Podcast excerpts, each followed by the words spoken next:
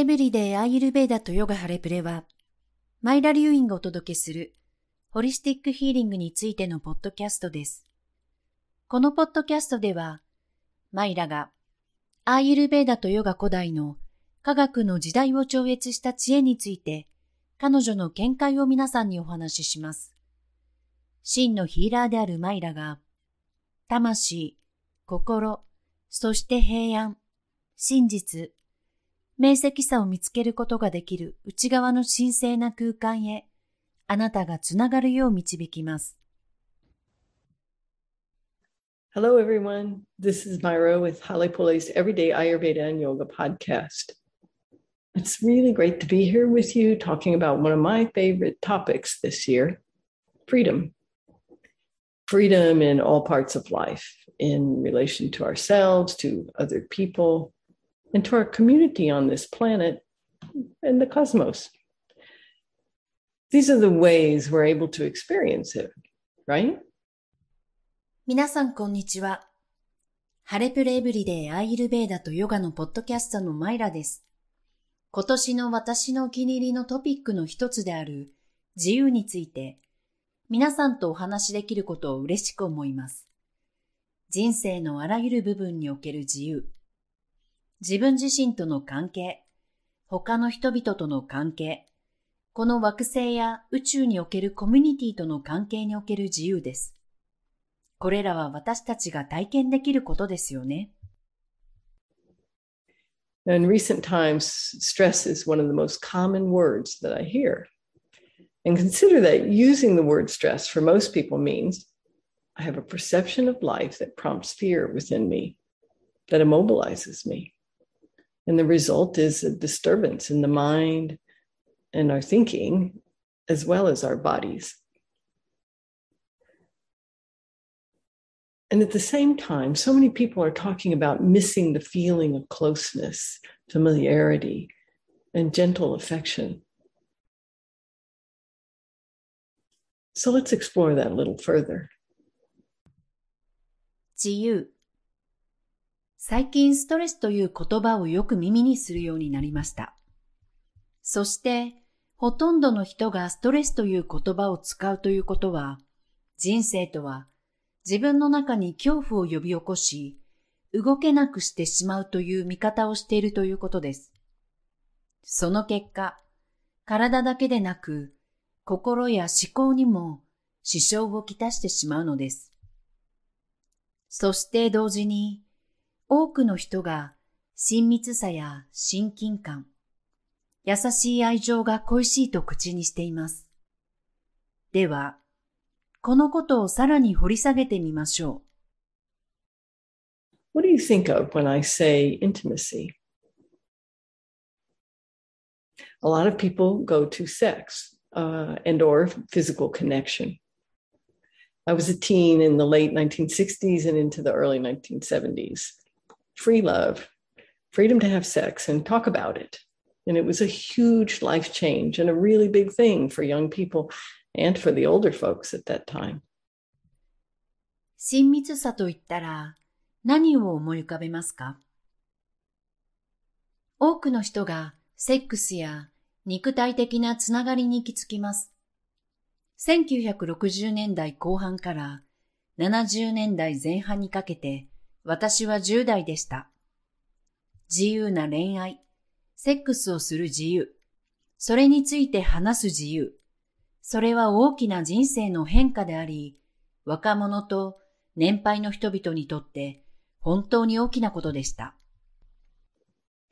Having grown up with tremendous rigidity, it was like letting wild horses out for the first time after being pinned up was extreme. And there'd been so much made wrong about sex and about us and our bodies that the pendulum swung to the other extreme, resulting in lots of confusion. And that confusion has persisted to today. And intimacy got lost in the shuffle. You know, it seems that in our quest for freedom, we distorted the notion of intimacy. It became associated with sex and or requiring something physical. 厳しさの中で育ってきた私にとって、それはまるで檻に入れられた野生の馬を初めて解き放つようなものでした。極端です。セックス、私たち自身、そして私たちの体について、あまりにも多くのことが間違っていたため、振り子が反対側に触れ、多くの混乱が生じました。そして、その乱れは今日まで続いていて、親密さは混乱の中で失われました。自由を求めるあまり、私たちは親密さという概念を歪めてしまったようです。それは、セックスや肉体的なものを必要とすることと結びつくようになりました。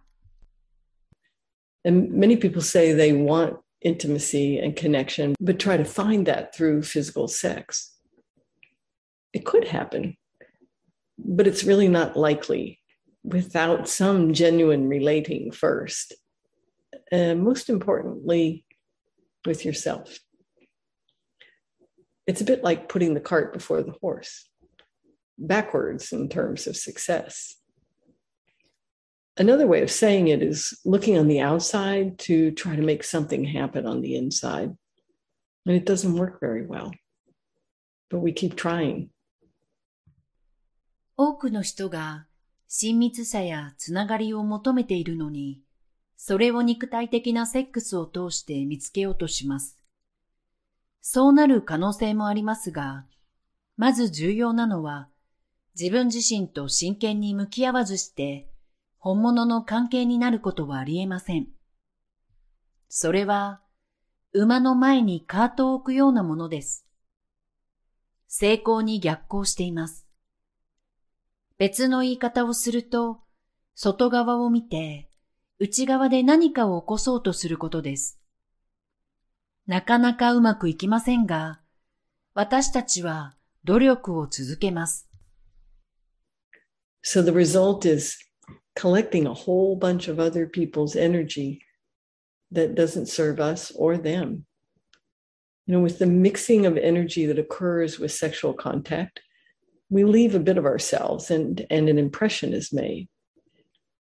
And each experience that we have in life can take us toward our sense of self in the heart or away from it. Hmm something to consider in our choices each day. And this is something that's referenced a great deal in both Ayurveda and yoga. その結果、自分にも相手にも役に立たない他人のエネルギーを大量に集めることになります。性的な接触時に起こるエネルギーの混ざり合いで、私たちは自分自身をそこに残し、また心に残る印象が生まれます。私たちが人生で経験する一つ一つのことは、私たちを心の中にある自己の感覚へと向かわせることも、そこから遠ざけることもできるのです。毎日の選択で考えなければならないことですよね。これは、アーユルベーダでもヨガでもよく言われていることです。We call them samskara or impressions. Seeking inner satisfaction by searching on the outside leads to having sex too early and relating, many scars, and lots of divorce, with our children paying the price. And then the children become adults and it keeps going.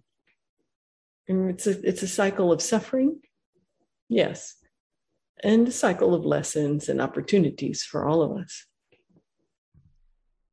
サンスクリット語でサムスカーラ、残存印象と言います。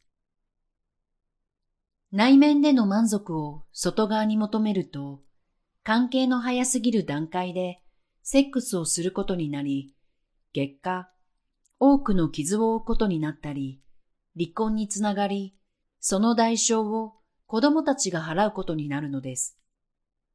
そして、その子供たちが大人になり、さらにそれが続いていきます。苦しみの連鎖。その通りです。そして、学びの機会の循環です。You, you may have heard me speak about the mahagunas or aspects that are present in everything in nature, including our bodies and minds. These mahagunas are tamas, the darkness, negativity of life, and also our sleep. There's rajas, the activity of life, but then stimulation that then leads to disturbance, and sattva, the balance and harmony of life, the tenderness of life. So, intimacy is probably a moment of sattva in life. Yes? And then, what about sex without intimacy? Mm, perhaps rajas leading to tamas? Mm, yes, perhaps so. Think about that if you've ever had indiscriminate sex or sex just for the physical release. How did you feel afterward? 私たちの体や心を含め、自然界のあらゆるものに存在するマハグナについて、私が話したのを聞いたことがあるかもしれません。このマハグナとは、タマスが暗闇、否定性、そして睡眠。ラジャスが生命の活動、そして乱れにつながる刺激。そしてサットバは人生のバランスと調和、優しさです。ですから、親密さはおそらく人生の中でサットバの瞬間なのです。そう思いませんか？では、親密さのないセックスはどうでしょう？タマスに行き着くラジャス？その通りです。見境なく誰とでもセックスをしたことがある人、あるいはただ肉体的な解放のためにセックスをした人は、そのことを考えてみてください。その後、どう感じましたか Did you feel more connected to yourself? So perhaps it's time for us to value our own energy, including our bodies. something that many of us have completely ignored. Part of self respect is valuing our bodies and lives as a sacred creation rather than something mechanical for pleasure seeking, or worse yet, something dirty to hide or to flaunt. より自分とのつながりを感じましたか体も含めた私たちのエネルギーを大切にする時期が来ているのかもしれません。私たちがこれまで完全に無視してきたことです。自己の尊重の一環となるのは、私たちの体と生命を快楽を求めるための機械的なもの、さらに言えば、隠したり保持したりするための汚いものではなく、神聖な創造物として大切にすることです。Speaking of hiding, think about how many people have been conducting life wearing a mask, covering up a significant portion of their facial expression. Children look fearful just by their eyes these days. That's all we can see on many of them. Imagine how you might have felt having to wear a mask as a four year old. This kind of living makes it difficult to be even remotely close to the experience of intimacy. This is one more barrier. Uh, missing those sweet smiles and the opportunities for moments together in exchange for fear? 隠すといえば、マスクをして顔の表情のかなりの部分を隠して生活している人がどれだけいるか考えてみてください。最近の子供たちは人の目の部分しか見えないことが多いので、目を見るだけでも怖がっているように見えます。あなたが4歳児だったら、マスクをしなくてはならない生活はどんなものか想像してみてください。このような生活をしていると、親密な関係になることさえ難しくなります。もう一つの壁。恐怖と引き換えに優しい笑顔や一緒に過ごす時間を失ってはいませんか？Seems like life is meant to be more than this.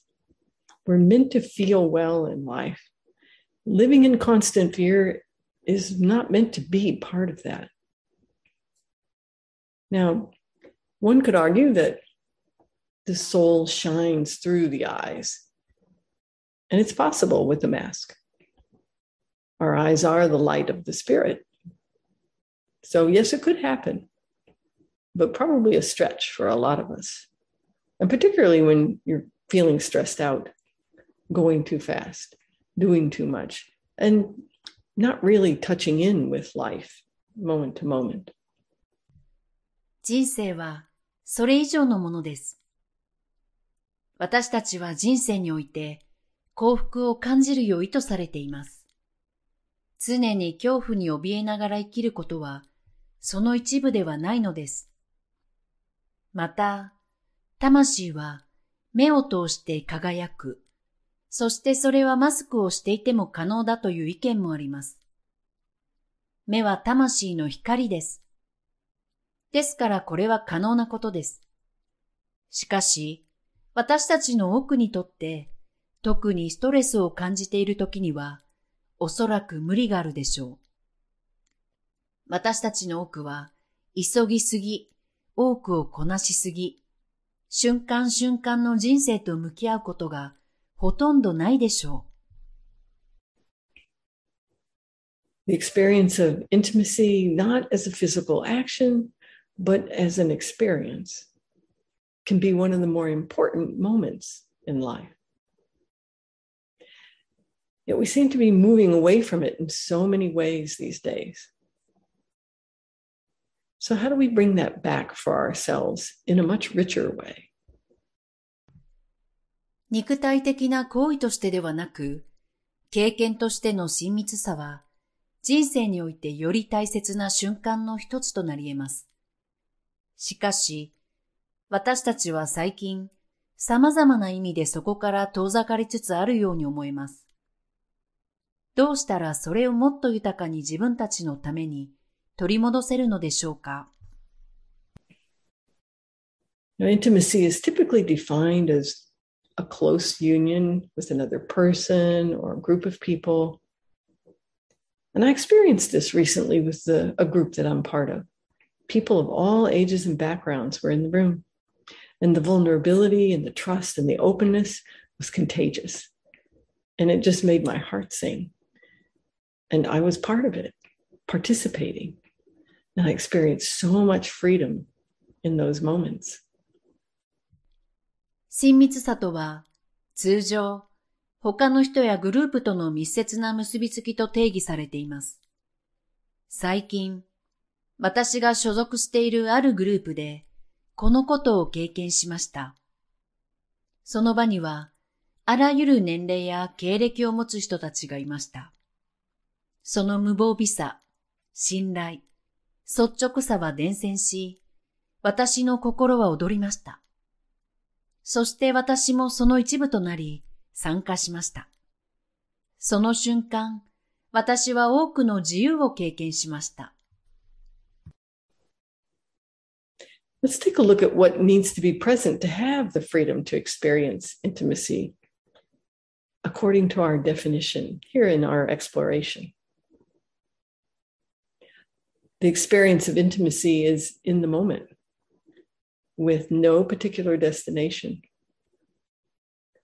You could say that it's the experience of our sense of self with a capital S or experiencing the divine creation of the universe within and around us. In that moment, our energy moves out of the first chakra, Muladhara, where we're totally occupied with our desires for security and safety, and into the Anahata chakra at the heart center. ここでは、私たちの定義に従って、親密さを自由に経験するために何が必要かを見てみましょう。親密さの体験は特定の目的地がない、その瞬間のものです。それは工事の事故の感覚の体験と言えるかもしれません。あるいは、私たちの内側と周囲にある宇宙の神聖な創造を体験することとも言えます。その瞬間、私たちのエネルギーは安心や安全への欲求で完全に満たされている第一チャクラ、ムーラダーラからハートの中心にあるアナハタチャクラに移動します。When we experience this kind of moment, there's trust. Not only in ourselves and others, but just as important, there's trust in the process of life.